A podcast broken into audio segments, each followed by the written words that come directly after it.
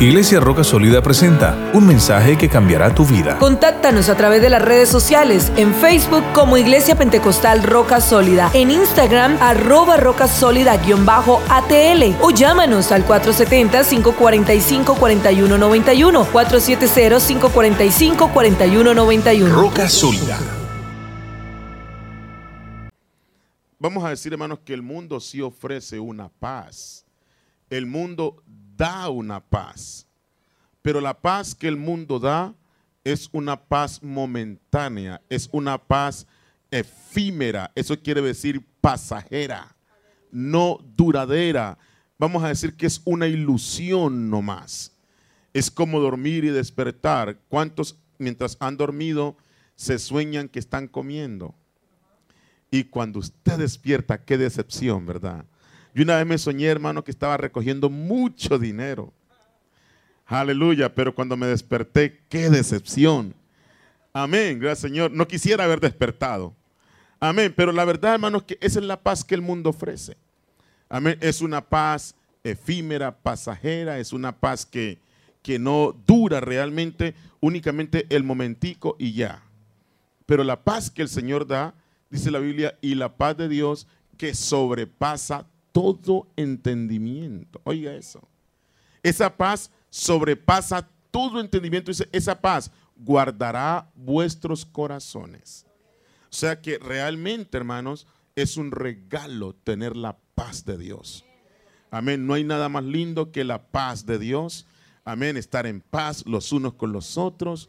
Amén. Estar en paz con nuestro prójimo. Y la Biblia dice que cuando los caminos del hombre son agradables a Dios, aún a sus enemigos hace estar en paz con él.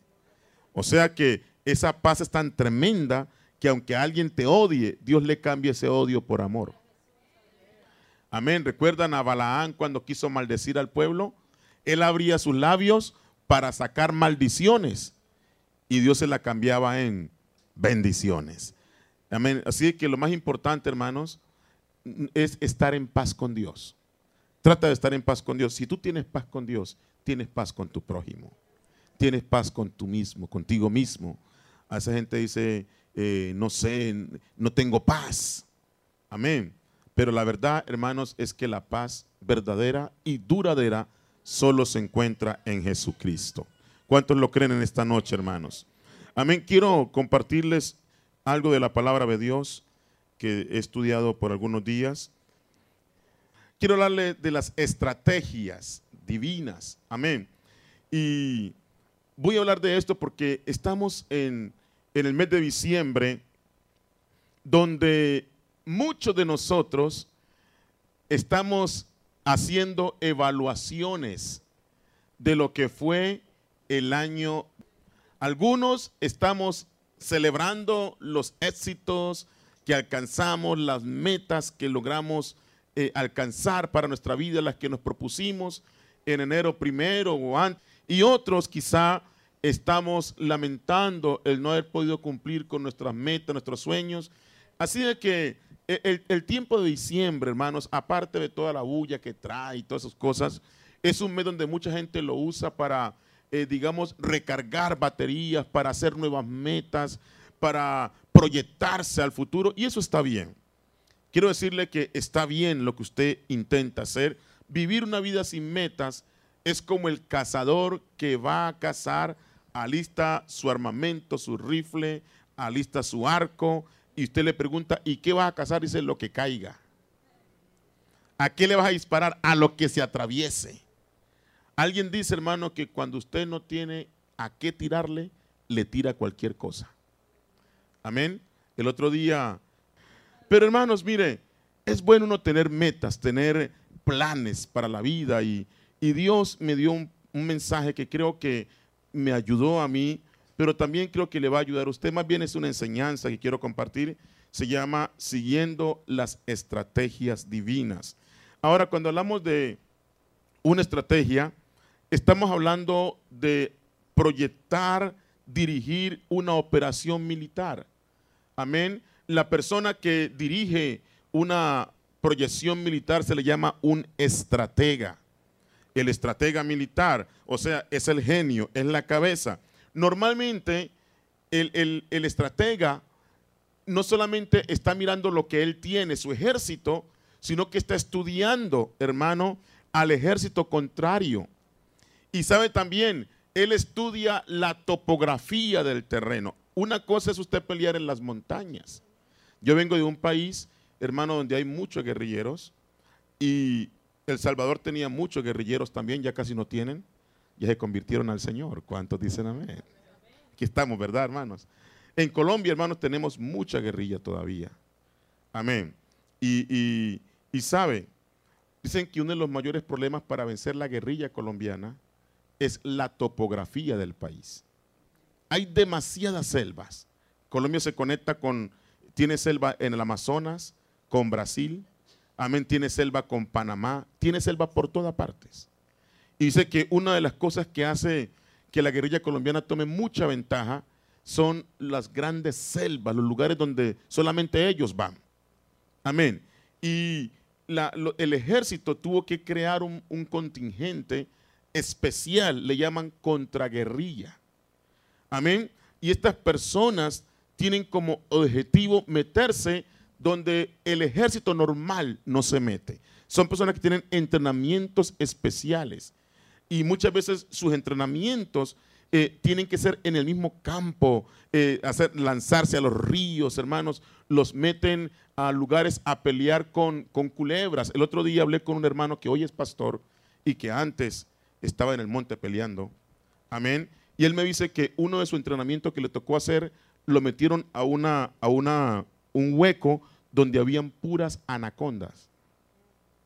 Dice que e, e, era la última prueba que tenía que eh, pasar para poder eh, alcanzar un, premio amén, e ir a pelear contra la guerrilla. Dice, pastor, se me venían las anacondas, porque la, meta era no dejarse agarrar de ellas y dejarse envolver. Él me decía, tenía que pegarle un puño, pegarle una patada, lo que sea, y le pegaba una y se me venía la otra, y le pegaba y se enojaban y se venían como para eh, eh, triturarlo. Y ya habían otros soldados allí a expectativa, y ya si veían que la anaconda lo iba a agarrar, pues lo sacaban.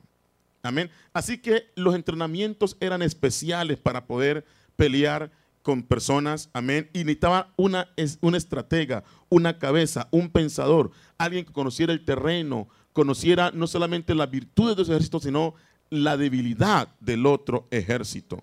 Amén. Y la Biblia nos habla, hermanos, de, de, este tipo de estrategias, de esos planes, no solamente para la guerra, pero también para construir. Si va conmigo en Lucas capítulo 14, está hablando Jesucristo en el Evangelio según San Lucas capítulo 14, en el versículo 28, y Él nos habla de esas dos cosas. Nos habla de hacer un presupuesto para la vida, para la construcción, y nos habla de prepararse correctamente para una guerra. ¿Están conmigo en Lucas 14, 28? Ya está ahí en el screen.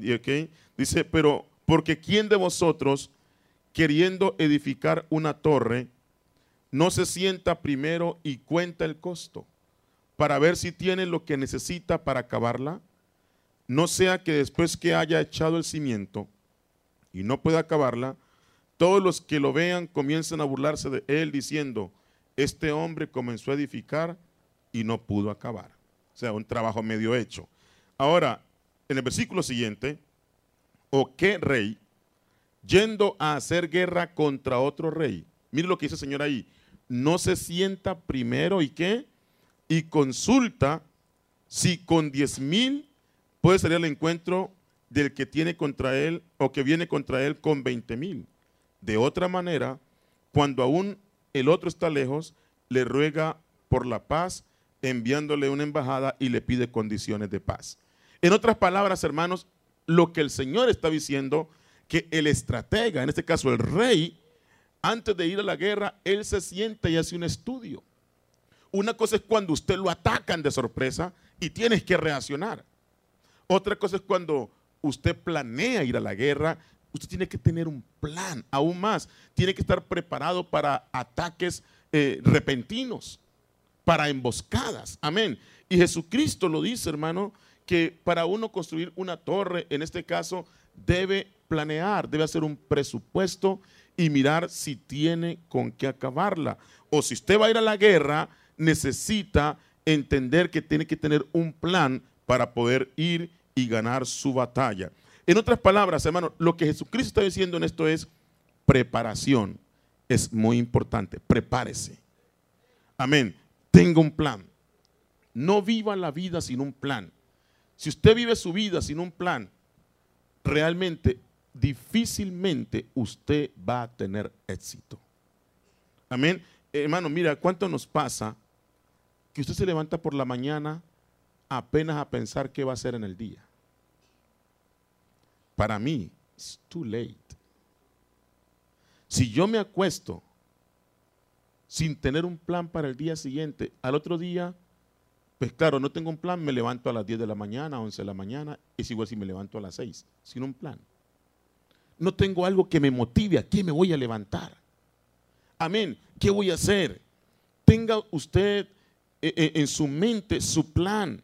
Si usted va a estudiar, si usted va a trabajar, si usted no trabaja eh, secularmente, pero trabaja en la casa, Amén. Usted necesita tener un plan, una disciplina. ¿A qué hora me voy a levantar? Amén. Así voy a trabajar en la casa, pero voy a levantarme a las 7 de la mañana, voy a orar, voy a leer la palabra de Dios por una hora. Amén. Voy a llamar a fulano de tal, voy a hacer esto, lo otro, voy a aprenderme unos versículos. Amén. Voy a verme la novela. No, eso no. Voy a, porque algunos, todo eso sí lo tienen en el plan. ¿Verdad? Ellos saben a qué hora comienza la novela y ahí se sientan para verse la novela y que no se le pase. Señor, y muchas veces están pelando la cebolla y están mirando para allá y cuando vean que la, cebolla tiene sangre porque se le cortan los dedos. Amén. Y después van a ser, ¿cómo llaman eso? ¿Moroco? ¿Cómo llaman? Ah, moronga, eso, otra cosa. Al Señor, con sangre humana. Hermano, escúcheme, escúcheme. Usted necesita tener un plan para su vida y un plan para su día. ¿Cómo eh, eh, usted logra tener éxito? Pues hermano, recuerde que el año tiene 365 días. Cada día cuenta. Cada día es muy importante. Cada día es determinante. Si usted ve a Moisés en el Salmo 90, él dice, enséñanos de tal modo a contar nuestros días. Léalo ahí, Salmo 90, 12. Salmo 90, 12. Amén. Este, este, salmo lo escribió Moisés. Amén. Ahí está. ¿Qué dice? Enséñanos de tal modo a contar nuestros. Él no dice nuestros años y nuestros siglos, dice nuestros días. Que traigamos al corazón sabiduría. O sea, Dios mío, cada día que yo viva, debo vivirlo con el propósito de que mi corazón sea sabio.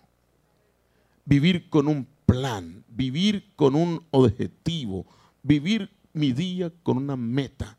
Porque si no, lo que le espera es la famosa, el espíritu malo de la depresión. Usted encuentra mucha gente deprimida hoy en día porque no tiene una meta fija, no tienen un sueño, amén, que los haga levantar, que los haga eh, eh, trasnocharse, Señor, que los haga ilusionar en la vida. Usted necesita sueños. Amén. ¿Cuántos se acuerdan de, de Jacob? Amén. Cuando él vio a Lea y a Raquel, en este caso, se recuerda que Jacob trabajó 14 años por Raquel. Ahora, que trabaje 14 años por Raquel realmente no es, no es lo importante. Lo que a mí me llama la atención, dice, y le parecieron pocos porque la amaba. ¿Qué quiere decir? Él tenía algo que lo hacía levantarse temprano y acostarse tarde, que era el amor por Raquel. No, Señor, usted necesita ese tipo de metas. En este caso, prepárese para tener éxito en su vida. Y lo mejor es seguir las estrategias divina. Mire que la Biblia presenta a nuestro Dios como un estratega. La Biblia habla que Él es un hombre de guerra. Usted va a verlo allí en el libro de Éxodo. Amén. Dice en Éxodo capítulo 15. Varón de guerra Jehová, Jehová es su nombre. Amén. Varón de guerra y cantamos, varón de guerra Jehová, Jehová es su Ahora, si él es varón de guerra, ¿qué quiere decir? Él es un estratega. Amén. Él tiene las estrategias. ¿Cómo debemos conquistar? Gracias, Señor. El estratega da el plan. Y las personas que están a, a su cuidado tienen que seguir el plan de este varón. Y en este caso, nuestro varón de guerra le dio un plan a Moisés para la conquista de Jericó. Vamos a, Josué capítulo 6. Y usted nota, hermano, que la, la, victoria de José, de Josué en este caso, no fue por su inteligencia, sino por el plan de Dios. Que eso es lo que hace la diferencia cuando trabajamos con nuestro plan, con nuestra agenda, o trabajamos con la agenda de Dios. Amén. Josué capítulo 6, hablando de la toma de Jericó. Amén. Ahora Jericó estaba cerrada, bien cerrada. A causa de los hijos de Israel, nadie entraba ni salía. Mas Jehová dijo a Josué, aquí está la clave, mira, yo he entregado en tu mano a Jericó y a su rey con sus varones de guerra. Aquí está la estrategia, hermano. ¿Cómo él iba a conquistar la ciudad? Dios se lo dijo. Rodearéis pues la ciudad todos los hombres de guerra, yendo alrededor de la ciudad una vez, y esto haréis durante seis días.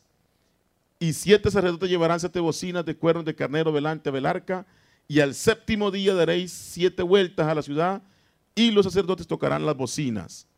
Y cuando toquen prolongadamente el cuerno de carnero, así que oigáis el sonido de la, de la bocina, todo el pueblo gritará a gran voz, y el muro de la ciudad caerá. Entonces subirá el pueblo cada uno derecho hacia adelante. Note, ahí está todo el plan para la conquista.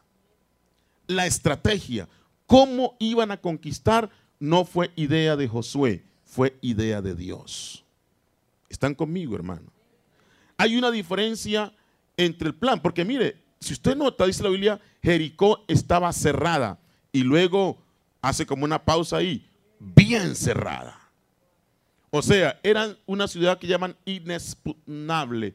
No podrían conquistarla ah, humanamente hablando, pero con el plan de Dios y con un plan tan sencillo pero efectivo.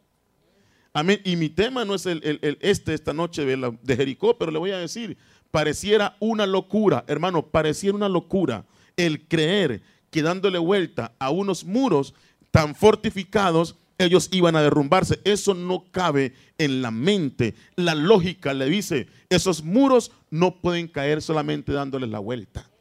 Ni siquiera empujándolos. Ni siquiera lo tocaron. Solamente rodeando los muros. Amén. Pero el plan de Dios siempre será más efectivo que el plan del ser humano. Amén. Usted no necesita entender el plan de Dios, necesita obedecer lo que Dios le ha dicho. El problema de muchos de nosotros, hermanos, es que queremos figurar con nuestra mente, entender y procesar lo que Dios está haciendo y se nos olvida lo que dice la Biblia en capítulo 55 de Isaías, porque mis pensamientos no son vuestros pensamientos, ni mis caminos vuestros caminos. En otras palabras, ni mis estrategias son las estrategias de ustedes, porque las armas de nuestra milicia no son carnales, sino poderosas en Dios. ¿Para qué? Destrucción de fortalezas. Usted quiere éxito en su vida. Agarre las estrategias divinas. El plan de Dios. El plan de Dios siempre funciona mejor que el plan del hombre. Yo le voy a decir, hermano, humanamente hablando, Amén. La, lógica me enseña que entre más ahorre, más tengo. Entre yo más guarde, más tengo. Amén. Pero la Biblia me enseña una ley que llama la ley de la siembra. Y la ley de la siembra dice, el que escasamente siembra, escasamente segará. Y el que abundantemente siembra, abundantemente segará. Amén. Hay un principio allí. Está bien el principio del ahorro. Amén. Y tú vas a ahorrar y vas a tener lo que ahorres. Amén. Tengo un amigo que, amén, es una persona eh, que tiene mucho dinero ah, aquí en este país y es muy conocido. Pero estos días una joven, amén, les mandó, les mandó una propuesta por email. Amén. Ella le mandó una propuesta, le mandó decir, por favor, ustedes que son ricos, les voy a hacer unas preguntas. Les voy a preguntar, dígame, ¿cómo hacen ustedes siendo ricos para casarse con algunas mujeres tan feas como las que yo conozco? Yo soy una mujer bonita, quiero un hombre que sea rico como uno de ustedes. Dígame a qué gimnasio van ustedes. Yo quiero ir a ese gimnasio. Dígame en cuál club están ustedes. Yo quiero ir a ese club. Amén. Y, soy una mujer bonita y quiero un hombre que tenga mínimo 500 mil dólares de entrada al año. Y tú dijo, y soy seria, no estoy jugando, quiero ese tipo de hombre. Y le respondió el, el CEO de una empresa. Y le dijo, mira mujer, soy uno de esos ricos que tú buscas, pero nunca me casaría contigo. y no me casaría contigo porque lo que tú ofreces no es lo que yo te ofrezco. Tú quieres que yo te dé mi dinero por tu belleza. Y le dijo, mujer, si mi dinero lo pongo en una corporación, el dinero va creciendo y tu belleza en 10 años no será la misma. Y le dijo, tu belleza en 50 años se fue y mi dinero en 50 años arriba, no me caso contigo. Smart man, inteligente. Amén. Hermanos, estrategias son muy importantes. Tener un plan es muy importante. Amén. Le voy a decir una cosa. Trabaje siempre con la agenda de Dios. Porque la agenda de Dios funciona, el plan de Dios funciona. Amén. Y funciona más que el plan de los seres humanos. En este caso, Jericó fue conquistada por Josué. ¿Por qué? Porque obedeció la estrategia divina. ¿Están conmigo, hermanos? Déjenme volver aquí porque quiero ah, llegar a un punto bien importante. Así de que todos necesitamos, hermanos, tener estrategias para nuestra vida. Ahora, el gran problema de nosotros es este, hermanos, que muchas veces nos casamos con un método. Diga, nos casamos. ¿Cómo cambiamos la llanta del carro? El mismo método toda la vida. Y a veces hay otro sistema de cambiar llantas de carro, pero, pero usted ya dice, no es que yo la cambio así. O sea, mucha gente está casada con un método y no quieren soltar ese método. No es que a mí Dios siempre me habla así, es que es, es como yo pienso, es que yo siempre lo hago así es donde está el error de mucha gente. Vamos a analizar un momentico Éxodo capítulo 17. El capítulo 17 de Éxodo. Amén. El pueblo está murmurando porque no tienen agua. Entonces, Moisés está hablando con Dios. Y Dios le da la respuesta a Moisés. En el versículo 5, Éxodo 17, 5.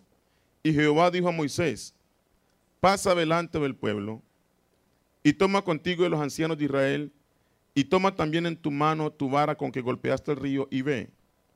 He aquí que yo estaré delante de ti allí sobre la peña en Ored. ¿Y qué dice ahí? Y golpearás la peña y saldrán de ellas aguas y verá el pueblo. Y Moisés lo hizo así en presencia de los ancianos de Israel y llamó el nombre de aquel lugar Masaf y Meriba, porque por la rencilla de los hijos de Israel y porque tentaron a Jehová diciendo, ¿está pues Jehová entre nosotros o no? Así es que Dios le dio la estrategia, Dios le dio el plan a Moisés, le dijo a Moisés, toma tu vara y golpea la peña. En Números capítulo 20, vamos a Números capítulo 20, el pueblo se encuentra de nuevo murmurando. Amén. Números capítulo 20, el versículo 8. Número 28. ¿Están conmigo?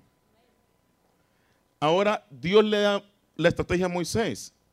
Dios le dijo a Moisés, toma la vara y reúne la congregación, tú y Aarón tu hermano, y qué dice ahí, y hablar a la peña a vista de ellos y ella dará su agua.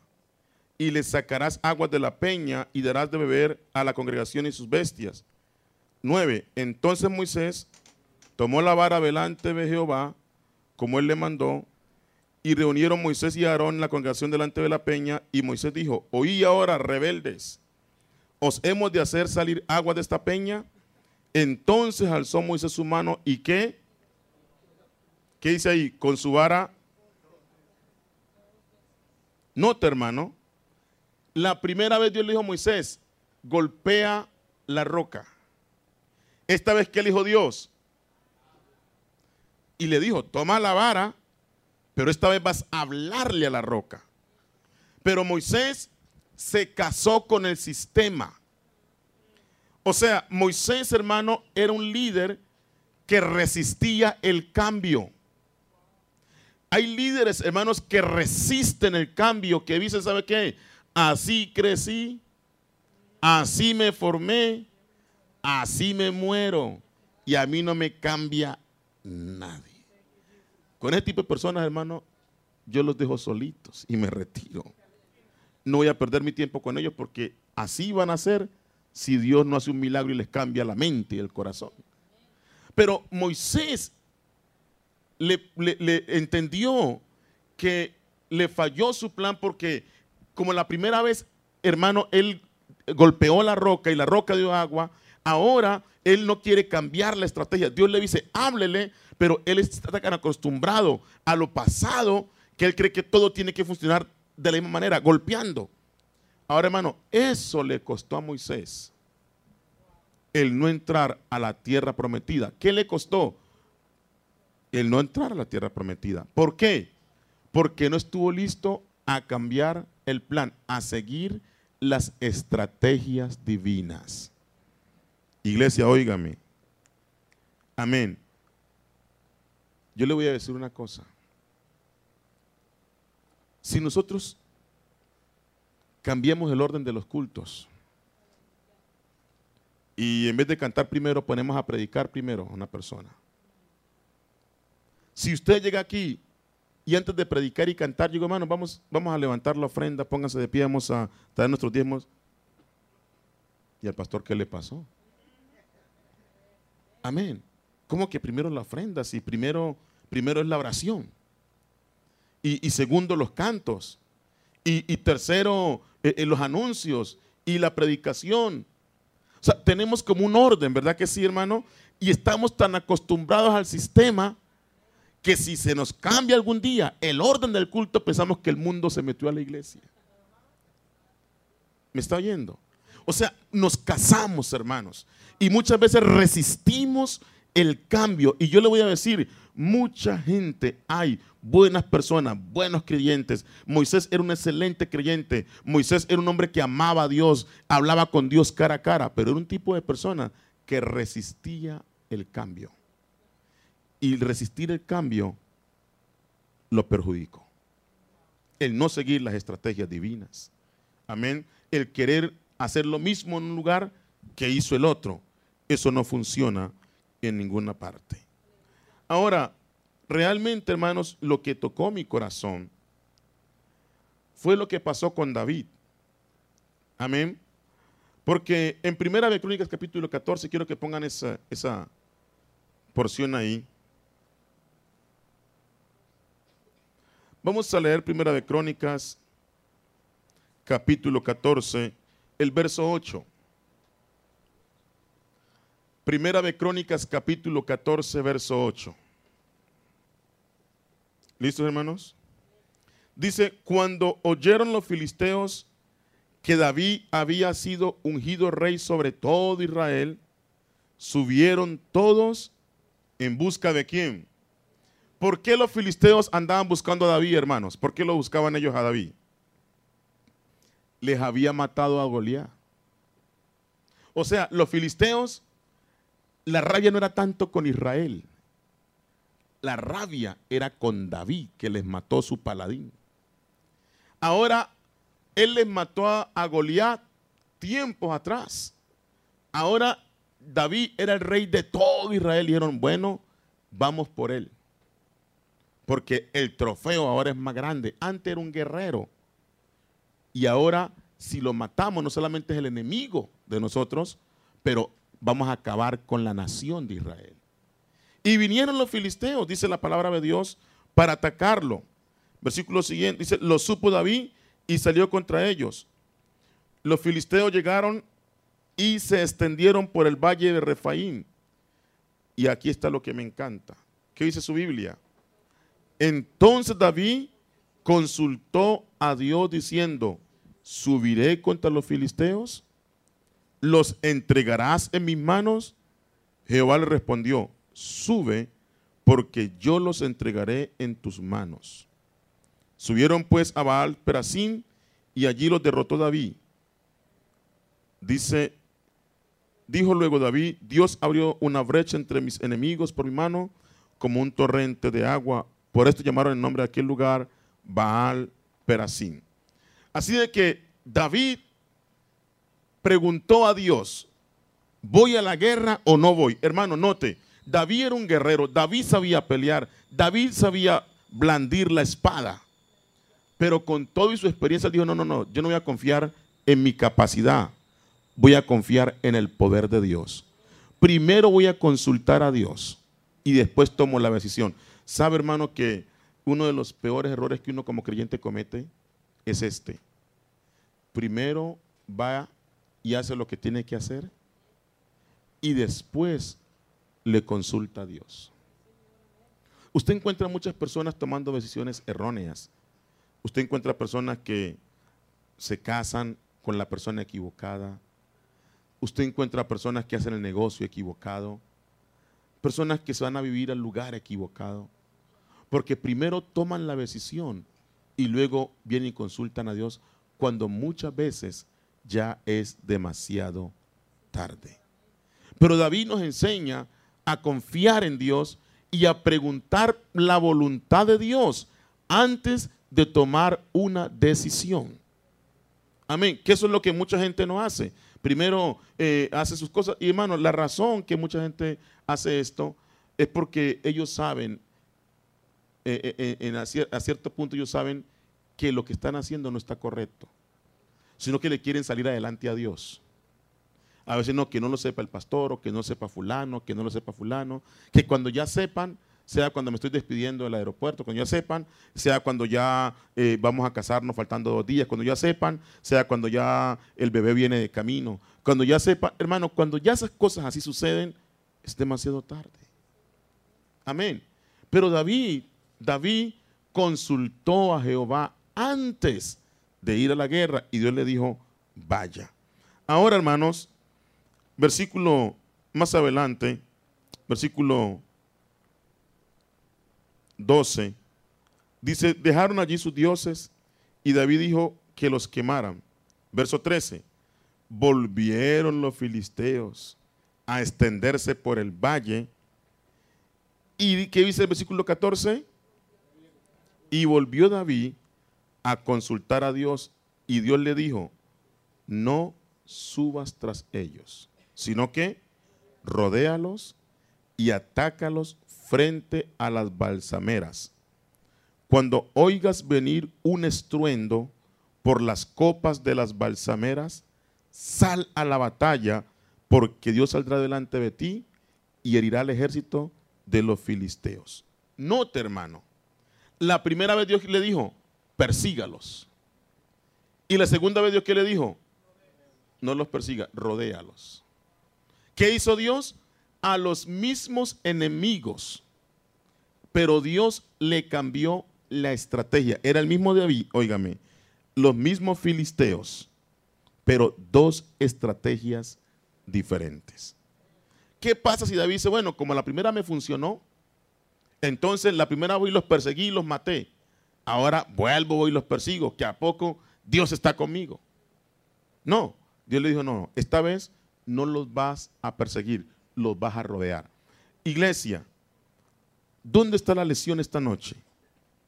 La lesión está en consultar a Jehová. Ore a Dios. Por eso el ayuno es tan importante. La oración es muy importante.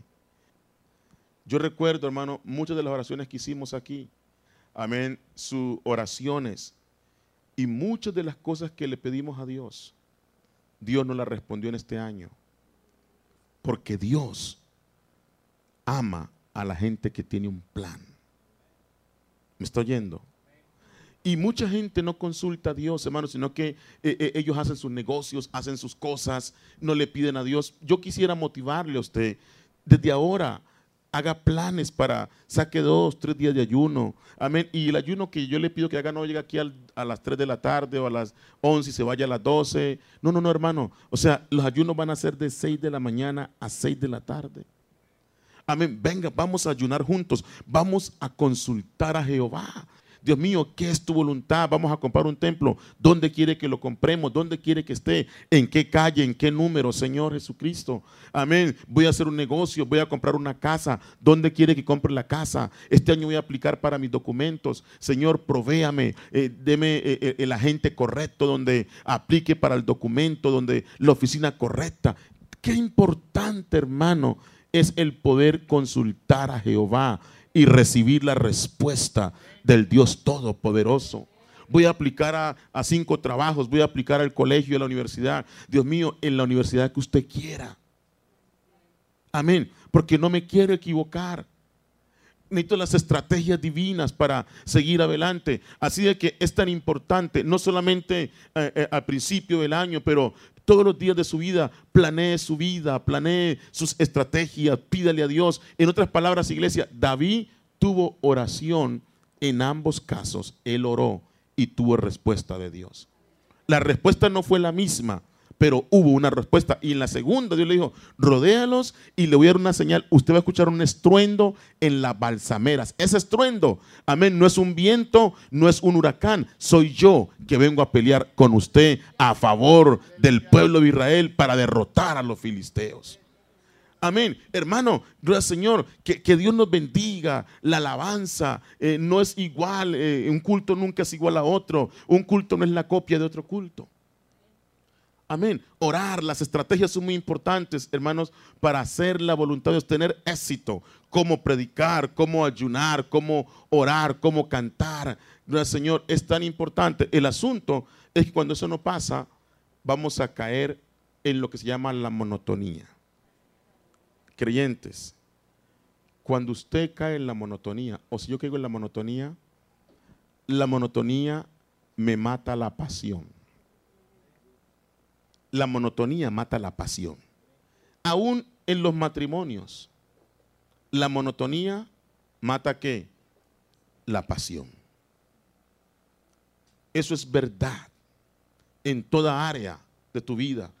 Señor, los chinos, ¿sabe que los chinos tienen un sistema de trabajar, los orientales, de estudiar? Ellos, si están estudiando matemática, descansan estudiando español. Y si se cansan estudiando español, descansan estudiando música. Cambian de arte, pero no dejan de trabajar. Y nosotros nos cansamos. ¿Y qué hacemos? A dormir. Y cuando nos cansamos de dormir, descansamos durmiendo. Descansamos sentados. No es que apenas me acabé de levantar. Yo sí peleo con mi gente en mi casa. ¿Qué hace ahí sentado? Me acabé de levantar. Entonces, si se acabó de levantar es para que se levante. ¿Sí o no, hermano? No es para que se levante aquí, se sienta, ya, one, two, three, go. No, eso no existe, hermano. Si usted se levantó, es levantarse. A veces yo me levanto en mi cama y mi esposa me dice, me asustó. Yo no me levanto, yo me tiro. Ahora, ¿por qué me tiro en la cama? Porque si no me tiro ahí me quedo. Amén. Y a veces voy medio dormido, hermano, y me meto a la ducha. Amén. Y estoy medio dormido y me despierto. Porque si no lo hago así y me arrodillo a orar, así como estoy, me quedo dormido acostado, ahí, ahí arrodillado. Entonces, yo me tengo que ayudar. Amén. Debo tener un plan Amén. Y ayudarme a mí mismo a lograr mis metas. Hermano, usted quiere éxito, usted quiere conquistar las estrellas, usted quiere eh, ser bendecido económicamente, usted quiere ser bendecido ministerialmente, usted quiere ser un tremendo predicador o quiere ser un evangelista o un piloto o un médico. Eh, lo que usted quiera, se requiere diligencia, se requiere un plan, requiere disciplina, requiere sacrificio, requiere estudio, esfuerzo, trabajo. Para ahí leo un pensamiento que los hombres fuertes escriben la historia y los hombres débiles solamente la leen. ¿Qué quiere usted, escribirla o leerla? Aleluya. Quiero escribir la historia, hermano. Dejar un legado digno de seguir. Amén. Eso no va a pasar, eso no va a pasar durmiendo hasta las 10 de la mañana, sin tener un objetivo. Amén. Gloria al Señor, hermano. Por favor, si no tengo nada que levantarme, voy a levantarme a orar. No tengo trabajo y no tengo que madrugar porque no tengo trabajo. Siempre lo he dicho, hermano, madrugue a orar y hasta el diablo va y le consigue trabajo con tal que no ore. Váyase a evangelizar. Vaya a, a tocar una puerta. Haga una aplicación, llame a alguien. Vaya a pararse en las esquinas en el nombre de Jesús. Ahí conoce a alguien, al menos alguien lo invita a, un café, ya tomó algo por, por lo menos ese día. ¿Sí o no, hermano? Amén, tengo un plan para su vida.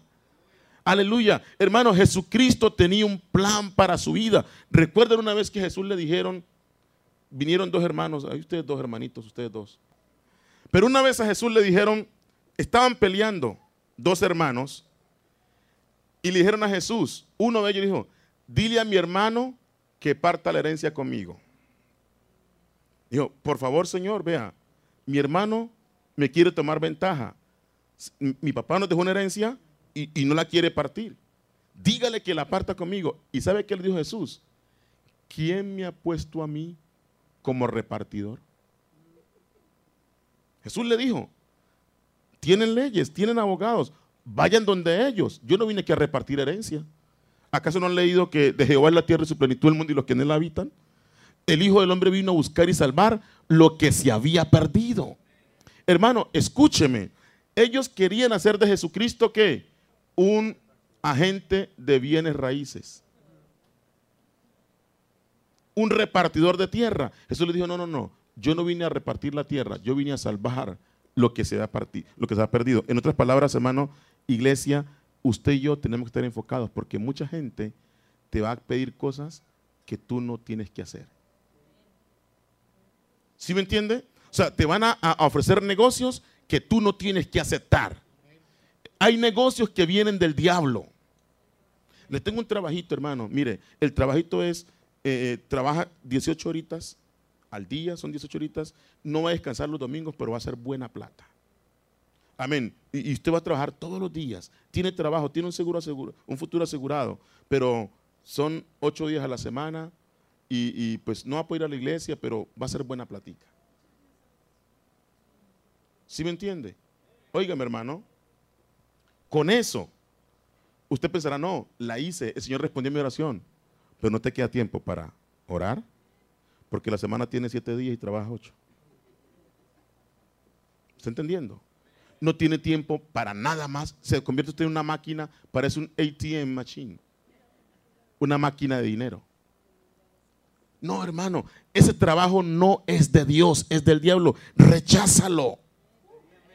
Amén. Usted no es una máquina productora de dinero. Antes que el dinero existiera, ya mi Dios existía, usted existía. Usted es más importante que el dinero. Usted es más que un proveedor. Usted es un hijo de Dios. Tiene alma que tiene que alimentar para la gloria del Señor. Así de que Jesucristo no permitió, usted no permita que lo pongan a hacer lo que usted no es llamado a hacer. Usted no viene a este mundo.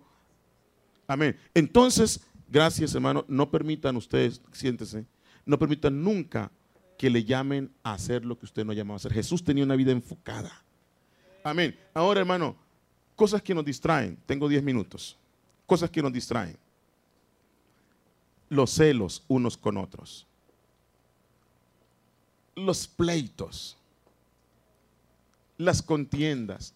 ¿Sabe, hermano? La verdad, yo no tengo tiempo para pelear con usted. Usted quiere pelear conmigo, pelee sola.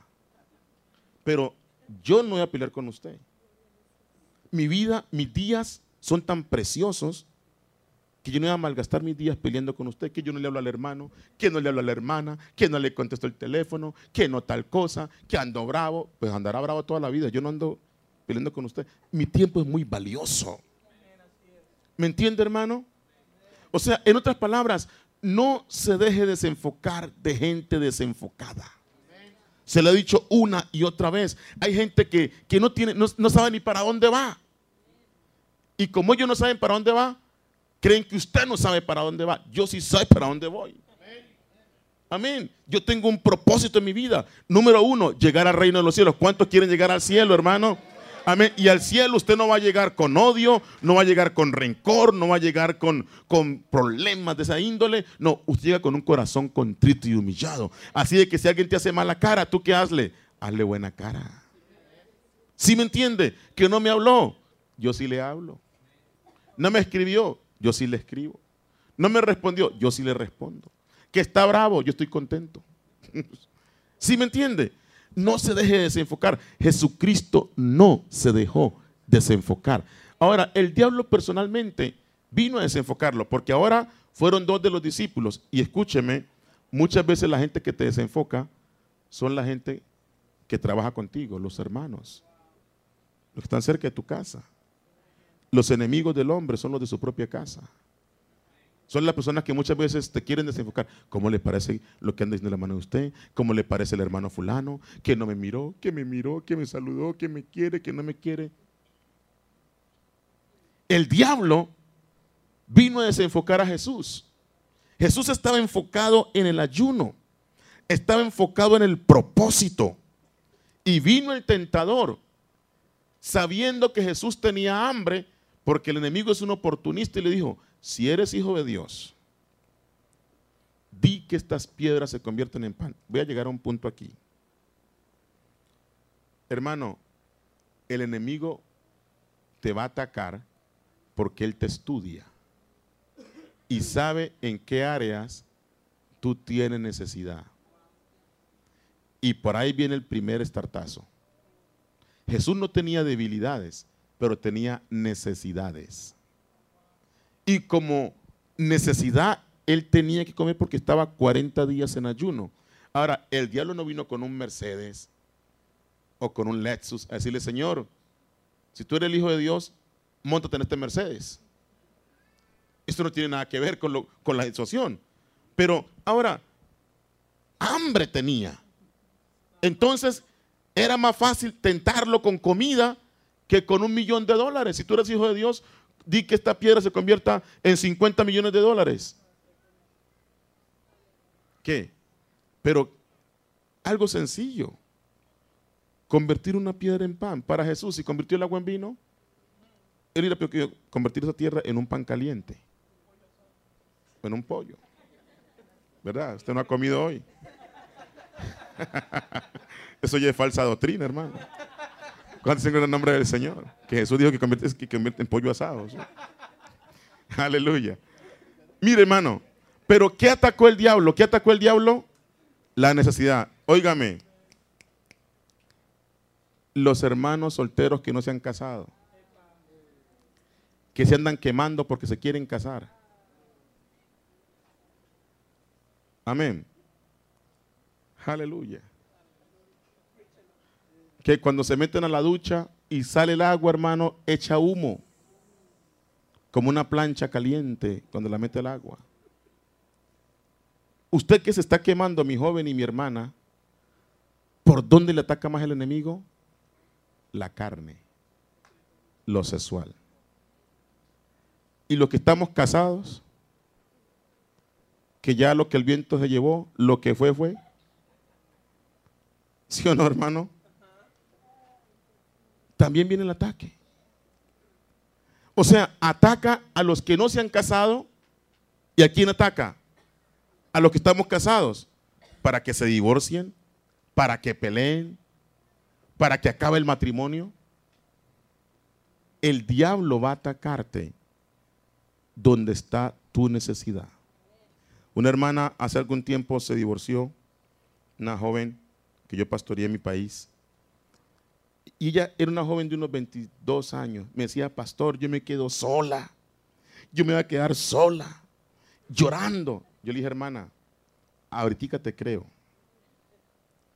pero llegará el día en que te van a dar flores. Te van a hablar bonito. Te van a pintar pajaritos en el aire. Cuando llegue el tiempo hablamos. Y le llegó. Luego vino otra vez conmigo. Yo nada más la miré y le dije, ¿se acuerda lo que le dije? Amén. Porque yo sé que te vas a sentir sola y vendrá un galán con las flores que el otro nunca te dio. Te va a hablar como nunca te habló el otro. Porque el enemigo sabe cuál es tu parte necesitada. ¿Me hago entender? Hermano, por eso el diablo tentó a Jesús de esa manera.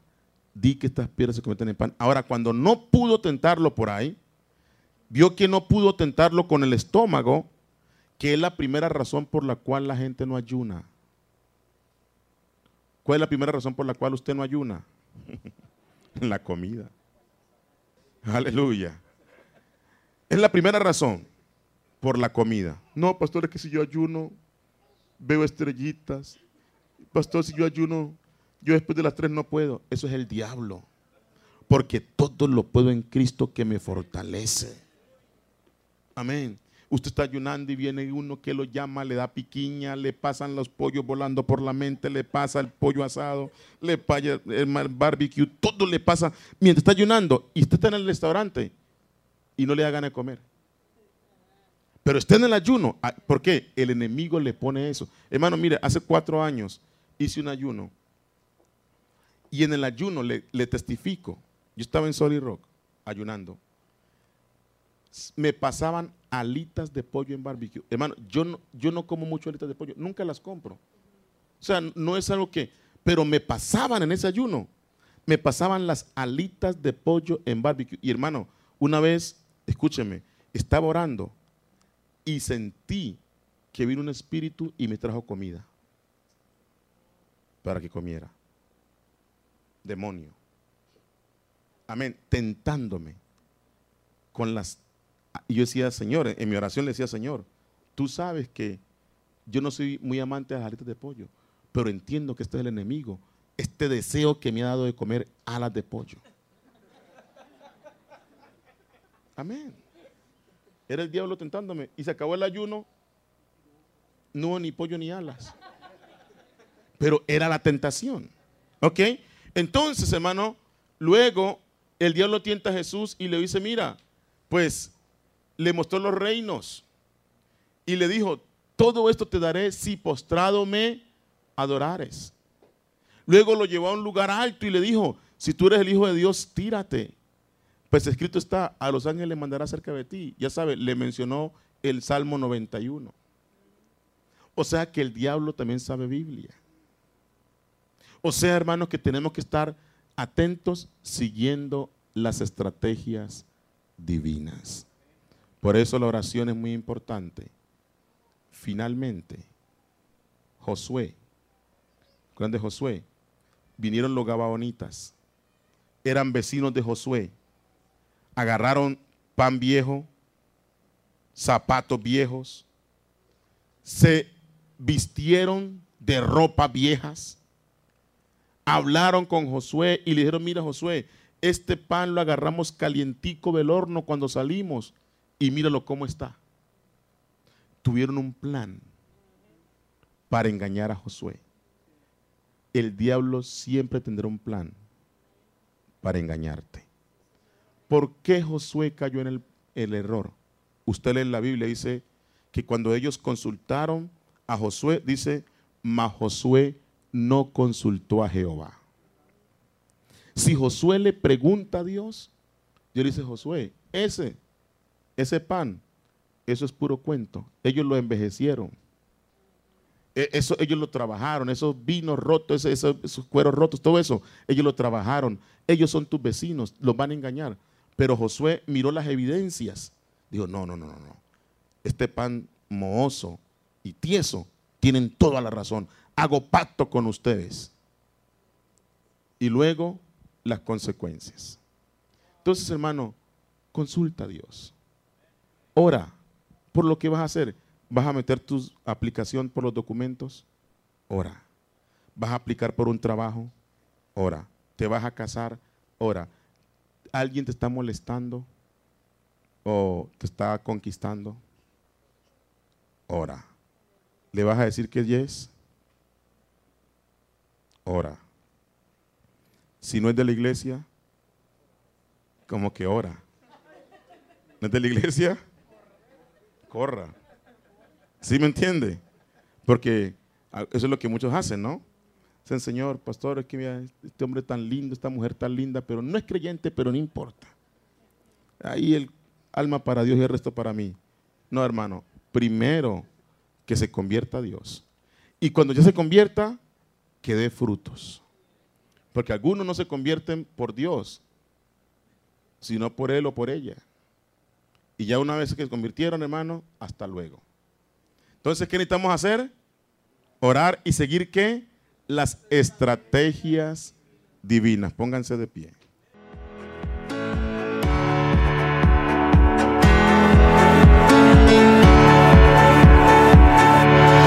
Este fue un mensaje de la Iglesia Pentecostal Roca Sólida. Recuerda contactarnos a través de las redes sociales, Facebook Iglesia Pentecostal Roca Sólida, Instagram arroba roca sólida-atl o llámanos al 470-545-4191. Un ministerio que cambia vidas.